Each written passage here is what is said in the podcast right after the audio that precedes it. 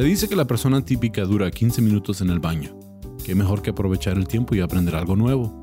Les presento el podcast de solo 15 minutos sobre datos, detalles y pormenores cagados que podrás disfrutar mientras que...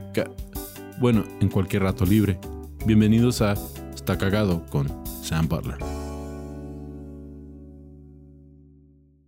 Bienvenidos a otro episodio de Está Cagado Podcast. Tengo una invitada muy especial, estando pera, aquí en Ciudad Juárez, también en Chihuahua, Aldama.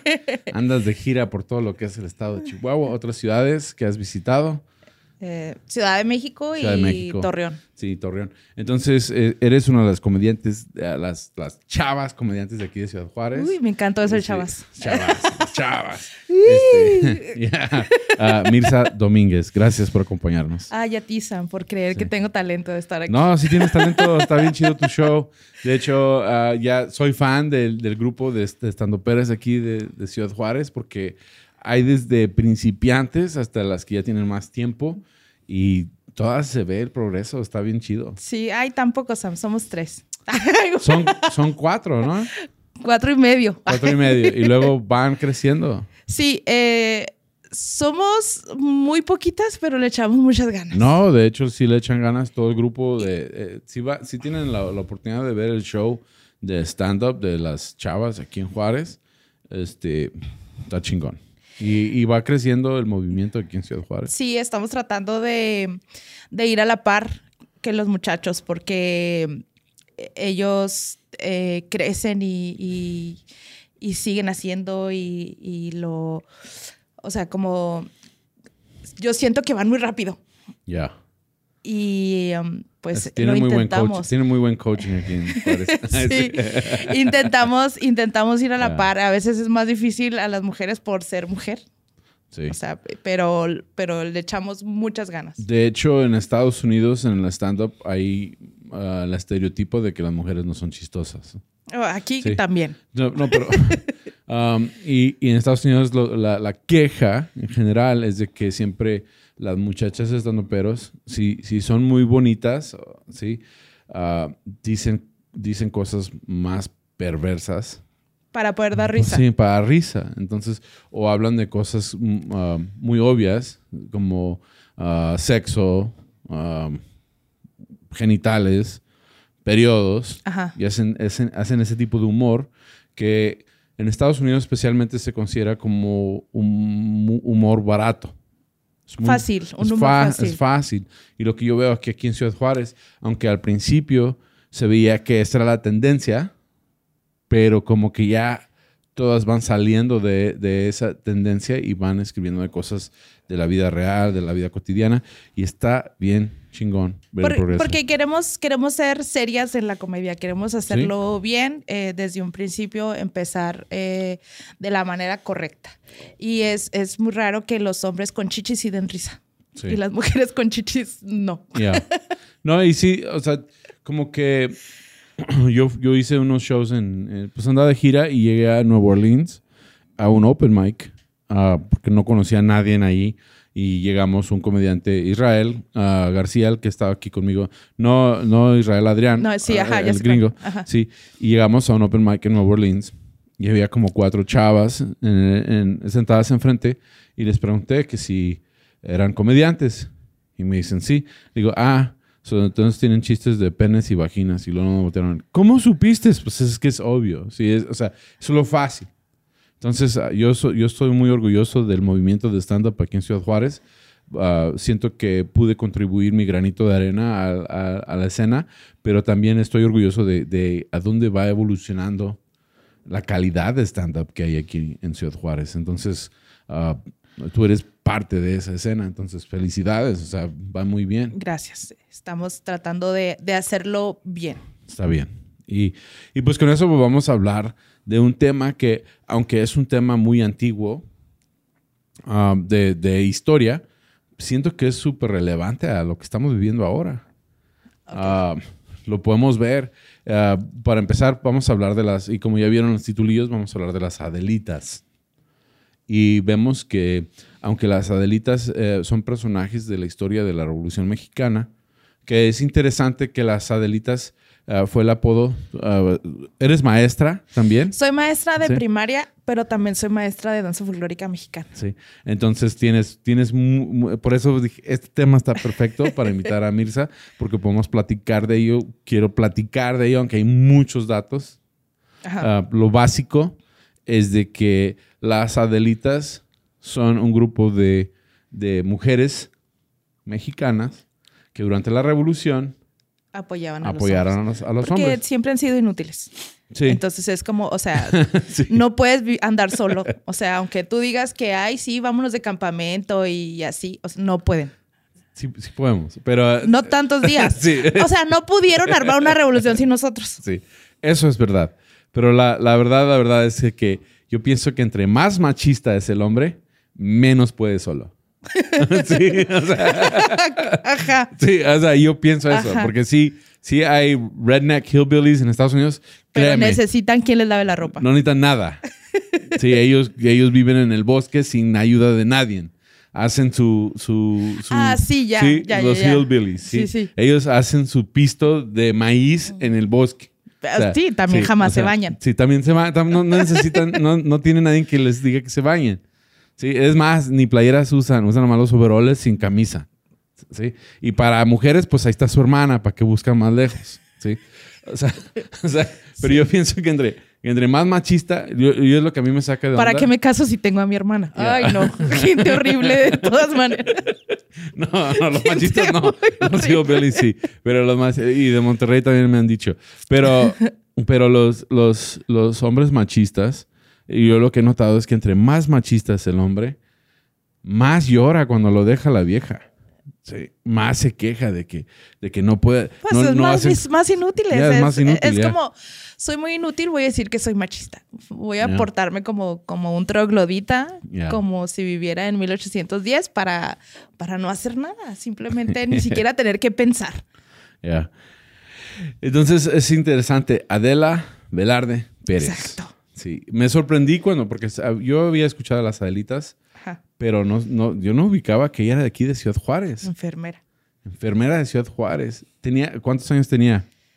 Cuando, No sé. cuando entró a la revolución. No sé, debió haber tenido entre 17 y 19. Tenía 13 años. Ah.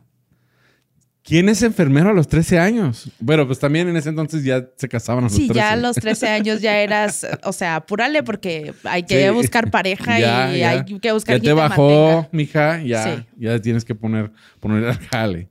Bueno, Adela Velarde Pérez, de aquí de Ciudad Juárez, nació el 8 de septiembre. Pero era niña bien. Era buena. Era niña de, de, de, de Sí, de, lana. Sí, no tenía necesidad de andar. No, en de esas hecho cosas. se peleó con sus papás por irse. De hecho se fue como a escondidas. Ajá. Ah, pero ella se fue a la Cruz Blanca Mexicana. Sí, o sea, como que sí tenía esta idea de, de voy a, a ayudar. A los soldados. Aja. Sí. Voy a ayudar a los soldados. Más que por enamoramiento, porque hay, hay mujeres que, que han sido parte de la Revolución Mexicana que fue por, por enamoramiento Sí, al, al tengo que llevar. Sí, decía también ah, algo que es un poco dark o de, de la historia es de que muchas de las mujeres también fueron secuestradas y, y eran parte de prostitución. O sea, que, que se los llevaban los, se llevaban los soldados a las mujeres a, a trabajar. No, y los soldados llegaban al- a las ciudades, a los pueblos, a arrasar con mujeres. Había que esconderlas en, en- en graneros y, y donde se pudiera, porque ellos llegaban a, a- a tomar, como en todas las guerras, Ya. llegaban a tomar a las mujeres como si fueran de ellos. Pero sí había mujeres que se querían ir voluntariamente. Y, y eso es, esa es la parte del tema del que queremos platicar. Sí. sí, porque, porque sí, me- yo soy papá, tengo dos hijas y pues olvídate, si, si está pesado el tema, si nos podemos a Y, platicar. y según los corridos revolucionarios, hay varias mujeres eh, importante en la en, en- en esa época. Está Valentina, está Marieta, está este de hecho, Valentina, ah, la salsa Valentina es por es por Valentina de la Revolución. Sí. De hecho, ese, ese episodio lo vamos a hacer en The Shit. Ok. Ah, es el próximo episodio en inglés. Y es de, de la origen de la salsa Valentina y es por, por Valentina de la revolución. O sea, como que va junto con este episodio. Pero ah, sí. Pero bueno, eh, Adelita, perdón. Adelita. De hecho, Adelita dice, dicen que, bueno, Adelita en 1913 se escapa de Ciudad Juárez. Sus papás son papás de dinero y de todas maneras ella escoge la revolución. Eh, se me hace interesante que la revolución era como uh, un movimiento chairo. Y Ajá. Sí, o sea, era que todos tenemos que ser iguales, tiene que haber igualdad económica, vamos a... yo, yo, creo que, yo creo que empezó por, por varios pensamientos y al final como que en la historia dijeron, vamos a ponerlos así como que por iguales. Por igual. Como que fue para lo mismo, pero en realidad siento que, que cada quien tenía sus, o sea, en el sur Zapata tenía su motivo de la tierra es quien la trabaja, este, en el centro pues este... Eh, Madero quería sufragio efectivo en reelección. Eh, acá para el norte, Francisco Villa quería nada más hacer lo que le diera la gana. era un mercenario. Entonces es como que la historia dijeron, a ver, y si hacemos un libro y en la historia acomodamos y cuadramos datos, es como que como maquillar un informe. Ya. Sí, porque está muy confusa y yo sé que hay gente que sabe todo lo de la revolución y, el punto del episodio no es tanto la revolución, Ay, otra vez, concéntrate, concéntrate. Sí, sí, tenemos que enfocarnos porque... Concéntrate porque ya, la, gente, va, ya la gente va a terminar de cagar y nosotros no llegamos a la Valentina pronto. Perdón, digo a, ah, Adelita. Bueno, Adelita, Adelita se le reconoció porque tenía carisma, eh, sonreía, hacía las cosas de buena gana, le caía bien a todos y le pusieron apodo Adelita. Y después ella se une a las soldaderas. Sí. ¿Sí? Soldaderas. Sí. Quiero decir soldadoras porque soy soldador, pero son soldaderas. A las soldaderas. Y la, había una diferencia entre las soldadas y las soldaderas. Eso no sé qué Sí, al principio no permitían soldadas. De hecho, la Valentina fue soldada que tuvo que vestirse de hombre y pelear como hombre. Se le reconoce como la Mulan mexicana. La descubren y la echan del ejército y la familia también la rechaza porque se fue a pelear en el ejército. Las soldaderas eran mujeres que seguían a los, a los soldados, pero también peleaban y, cargaban municiones y preparaban todo. Pero lo más interesante de ellas es que también eran enfermeras, eh, hacían todo lo que tenía que ver, pero lo más interesante de ellas es que se llevaban todos los sartenes, todas las cosas de su casa y, preparaban todos los alimentos para los soldados. ajá, en los campamentos eran las que hacían las labores igual de mujer. Que era el cocinar, el lavarles, el, el, curarlos, el cuidarlos y ellos solamente... O sea, hacían la chamba del vato y luego también hacían la chamba de la mujer. Sí, eh, como siempre. Sigue igual. Sí. o sea, es igual, ¿sabes? O sea, es como los, en la actualidad los dos trabajan, y, pero la mujer tiene que llegar a, hacer comida, lavar trastes, cuidar hijos. O sea, es lo mismo. Es como seguimos en la revolución. No nos ha hecho justicia la revolución. Y de hecho dice, dicen que todo el punto era de que ellas iban preparando alimentos en, en vagones de tren. Iban preparando alimentos para que los soldados tuvieran que comer. Y como a ellas no les daban mucha carrilla, los soldados de, federales, No, no, iban desapercibidas, ah, iban unas chavas, ellas podían infiltrar los lugares donde iban a hacer la próxima batalla Ah, y ya, ya tener el campamento listo para cuando llegaran los soldados. Ah, ok. eran, agentes también, ¿no? no, es que... Sí, hacían todo. O sea, infiltraban las líneas. Y, iban embarazadas de seis meses también. O sea, es que todos... Y vendían Betterware también. Entonces ellas, claro, sabemos que a Adelita le hicieron un corrido muy famoso, que el corrido fue un corrido de amor, porque la, amaban. se casa, sigue a su esposo, él muere en un año después muere y se queda viuda. Y ella se queda viuda. Y la diferencia entre ella y las soldadas es que las soldadas se pueden inscribir porque la Zapata y los diferentes generales de la revolución les gustaba improvisar. Y un día se les ocurrió, pues ¿por qué no las dejamos pelear? Entonces dejaron que se inscribieran las mujeres en el ejército también. Y ellas, son las soldadas. Ahora, si ellas se inscribían por estar con su esposo, porque muchas se inscribían para seguir a su esposo en una batalla, para cuidar de su esposo, casi siempre asumían el rango del esposo. Entonces, si había un coronel, había una coronela. Ay, también hay un corrido de la coronela. la- el corrido de la coronela. Y, y luego ellas mostraron que eran capaz como líderes en batalla. Tenían a, a su mando hasta 200 tropas de campesinos Sí, sí, sí. Y, y eran muy estrictas y muy, muy, muy organizadas. Hacían bien su trabajo. Hacían bien su jale, ¿sí? Entonces, ah, las coronelas son parte de las soldadas y, y las soldaderas son las, las que no se inscribían. Pero ahí iban- andaban. Pero ahí andaban peleando, Ah, ya, cargaban municiones, mm, pasaban municiones al, a- a- al otro lado del frente porque pues ahí iban a, a llegar. Se adelantaban ellas Ajá. para que cuando ya llegaran a los revolucionarios ya estuviera el campamento El listo. campamento listo, sí, sí, sí. Entonces es, es una Ya historia... tenían ahí el fogón, ya tenían ahí el tendedero, ya habían acarreado agua, Ya. ya. O sea, es que lista siempre. Ahora Adelita ah, muere su esposo, se queda viuda y en 1962 por fin fue reconocida por el gobierno mexicano como, como una persona que Importante fue importante para la, la revolución. revolución. Se le dio una pensión. Ella vivió en Texas, se, se fue a vivir al estado de Texas. Vivió el resto de su vida en Texas. Ah, 1970 y- 1965 se, se topa con el coronel, que fue el coronel de su esposo, y se juntan. Y dice- Porque era el de la canción, el del corrido. No, era otro. Era otro. Pero y era el que estaba al mando de, de- de su esposo. Ah, O sea, que lo conocía. Y, y dice el, correo, el corrido que a todos la respetaba, ¿no? O sea, que... Sí. Todo el mundo la respetaba. La respetaba. Entonces, él la respetaba. Aún en el 65, ya tenía Y se 65 años. casaron. Se juntaron. Ya. Ella murió seis años después. Sí. Ay, no, pobrecita. Mm, Pobrecita. Bueno, o sea, Sí. al menos, o sea, lo que sufrió en la revolución no lo sufrió en el matrimonio, porque nada más duró un año casada y seis después. Ya, dice, dice los artículos que ella murió en la miseria en Estados Unidos en 1971. ¿Por qué? No sé por Pues qué. si familia era rica de aquí, Sí, pero pues fue antes la de de la haber revolución. desheredado. Probablemente. Porque hasta su papá tiene una calle ahí en el centro, Ya. la Velarde, muy famosa. Ya. Pero pues ella, ella en el 71 muere. um, pero fue reconocida por el gobierno mexicano y recibió una pensión. Y eso está chido. ¿Y para qué se va a Texas? Se hubiera venido acá. Pues es que era parte de México. Sí, No, pero en esa época- No, yo sé, pero. es que, es ya que toda no, la es gente. como- pero es que toda la gente que es de. Me- que toda la gente que dice, no, es pues como, ahí. o sea, tengo un corrido. Ujú. Fui revolucionaria. ¿Puedo, ¿Puedo andar dando conferencias? ¿Puedo hacer coaching? Ahora, Se le durmió. Ya. Mentalidad de tiburón, TED Adelita. Talks, TED Talks, ahí sí.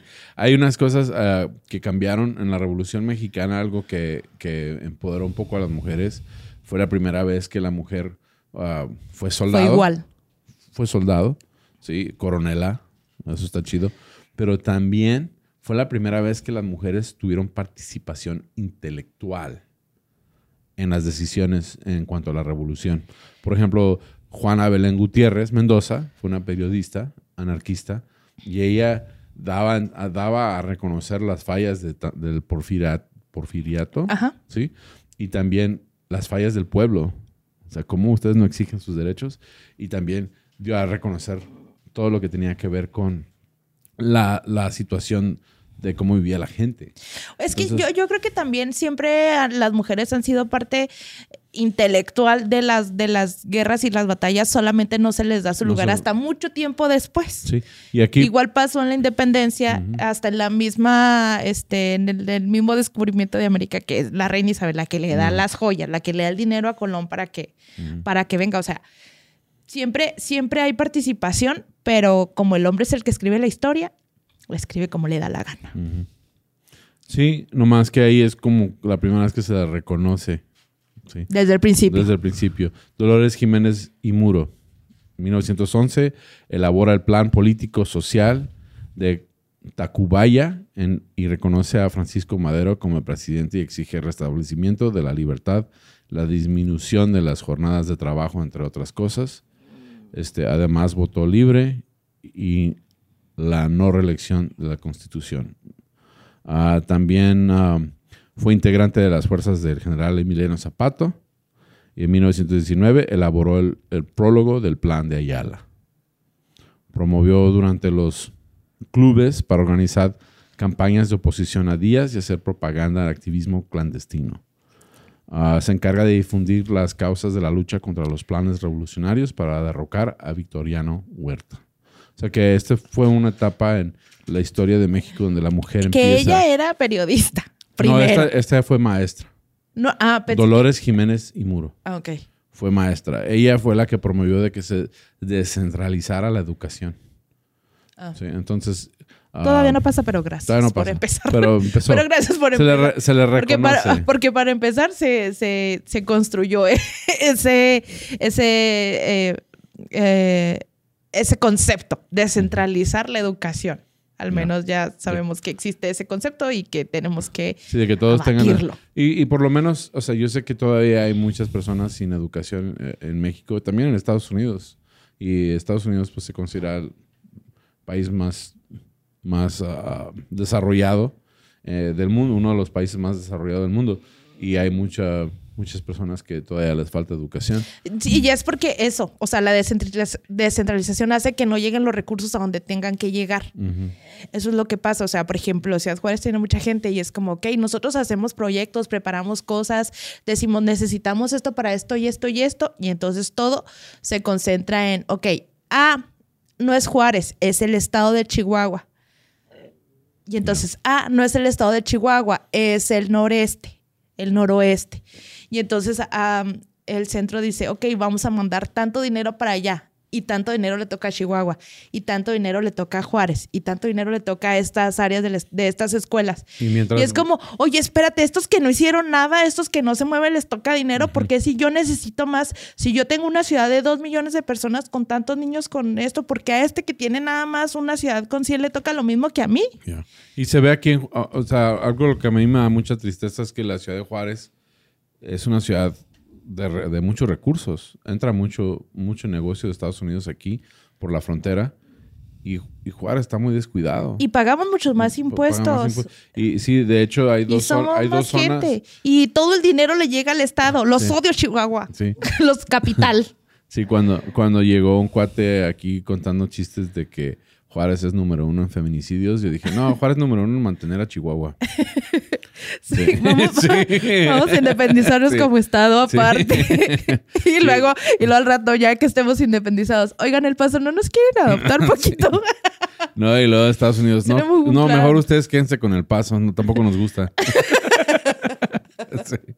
Pero pues, ah, lo- el, el punto final de este episodio, porque pues ya nos pasamos algunos minutos, es de, Ay, Diosito. sí, es de que ah, ahora estamos viendo una situación similar. Vemos que es el, la- la- o sea, mucha gente le echa al feminismo, pero es ese feminismo el que está causando un poco de cambios aquí en este país. O sea, es hasta que las mujeres dijeron, ya basta, que se está, se está logrando algo. Y, y parece hecho que en cuanto iban logrando mucho, cayó COVID y luego como que ya se apagó un poco. sí, pero... Pues es como que, como que el, el- igual, el concepto feminis- feminismo fue dado para reconocerse como. Mientras Sí. no haya un concepto de algo, pues no, no puedes atenderlo.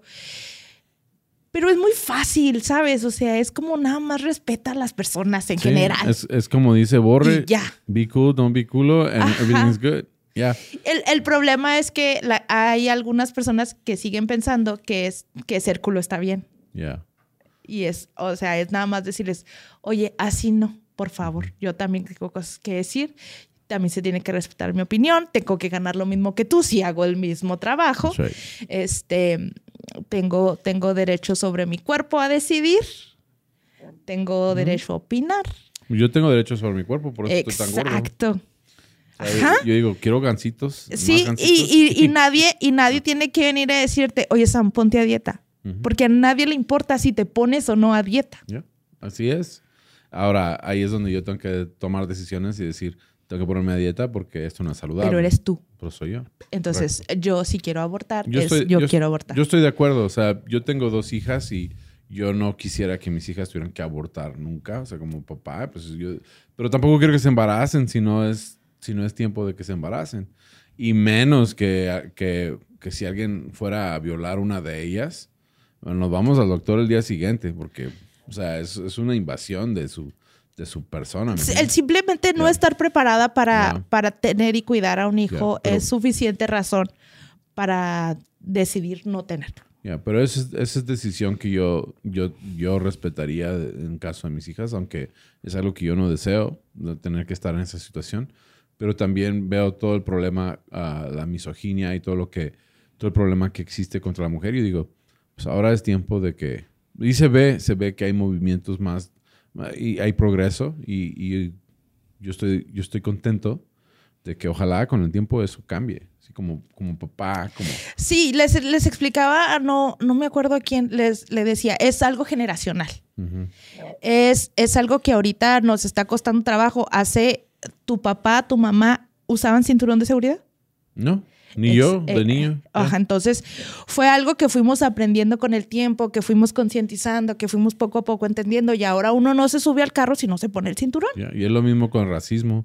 Es lo que, es lo que platicamos en Estados Unidos, de que el racismo es generacional y poco a poco se va er- eradicando, aunque todavía existe mucho racismo. Y cuando hablo de racismo no estoy hablando de, de personas que se burlan de- por estereotipos, estoy hablando de que personas que te odian y te quieren matar porque eres de otra raza. Sí. Sí. Va a llegar es- el momento. Va a llegar el momento. A lo mejor no nos toca a nosotros, a lo mejor ni siquiera nos toca a nuestros hijos. A lo mejor les toca hasta la generación que sigue que vivan en un lugar mejor, con, con respeto a las personas, con espacios seguros, con, con- a lo mejor con otra problemática y con otras situaciones. Es como, ok, el calentamiento global les va a tocar a ellos. O sea, yo voy a trabajar con, con el feminismo, ustedes encárguense del calentamiento global. Pero, pero, a lo- pero, pero va a llegar. Sí, pues si vemos hace, lo- los chistes que se contaron hace 10 años a los que se cuentan ahora. Hace Muy- tres Sam. Sí, no, bueno, Hace eh, tres en- años. En, Estados Unidos ya tenemos rato de que hay ciertos chistes que no haces. Ahora ya estoy viendo que el cambio está en México también y eso está chido. Sí, Pero pues, está bien. pues se nos ha acabado el tiempo ya nos Perdón pasamos. por, por- Sí. perdón por Está platicar chida- media hora. Es que tú también tienes la culpa, Sam. Ah, es que está chida la plática. Pero ahí seguimos, ah, ahí hacemos otro episodio después y platicamos más en cuanto a cómo deben Claro ser sí. las cosas. Por lo pronto, este, gracias por acompañarme en el podcast y ustedes, pues, gracias por, por sintonizar con nosotros. Y eso es todo por este episodio de Está Cagado Podcast. ¿Cómo te encuentra la gente en redes sociales? Am, estoy eh, como Mirza Domínguez en absolutamente todos los lugares. Twitter, Instagram, Facebook, YouTube. Facebook Rar, y. Facebook y fe- como tres páginas de Facebook. Sí, eh, en, en, en, este, en WhatsApp, en así, Mirza Domínguez, en todos lados. Está bien. Y pues a mí me encuentran como Está Cagado Podcast en plataformas de podcast y tu amigo Sam en YouTube, tu amigo Sam en todas las redes sociales. Gracias por acompañarnos en este episodio de Está Cagado Podcast y como dice Gabe, límpiense bien. Hasta la próxima.